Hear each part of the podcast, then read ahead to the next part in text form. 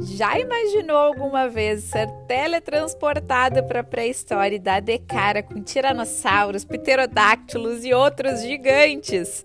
Parece roteiro de filme, né? Mas no Vale dos Dinossauros isso é totalmente possível. E sério, a sensação de caminhar pelo jardim cheio de dinos em tamanho real e que ainda se movimentam já é muito fascinante para os adultos, então imagina para a criançada. Por isso que eu sempre recomendo esse passeio para famílias com crianças. E para os mais aventureiros ainda tem arvorismo e tirolesa para ver todo o parque lá do alto. Demais, né?